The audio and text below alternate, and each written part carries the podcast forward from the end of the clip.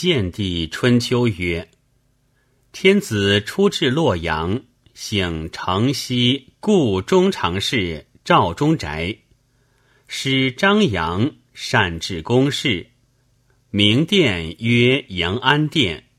八月，帝乃迁居。献帝祭曰：又领司隶校尉。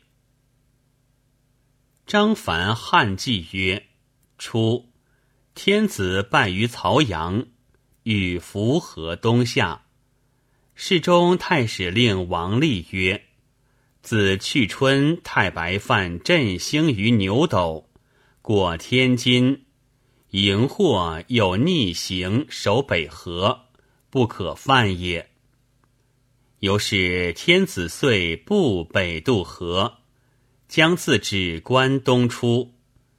立又谓宗正刘爱曰：“前太白守天官，与荧惑会，今火交会，革命之象也。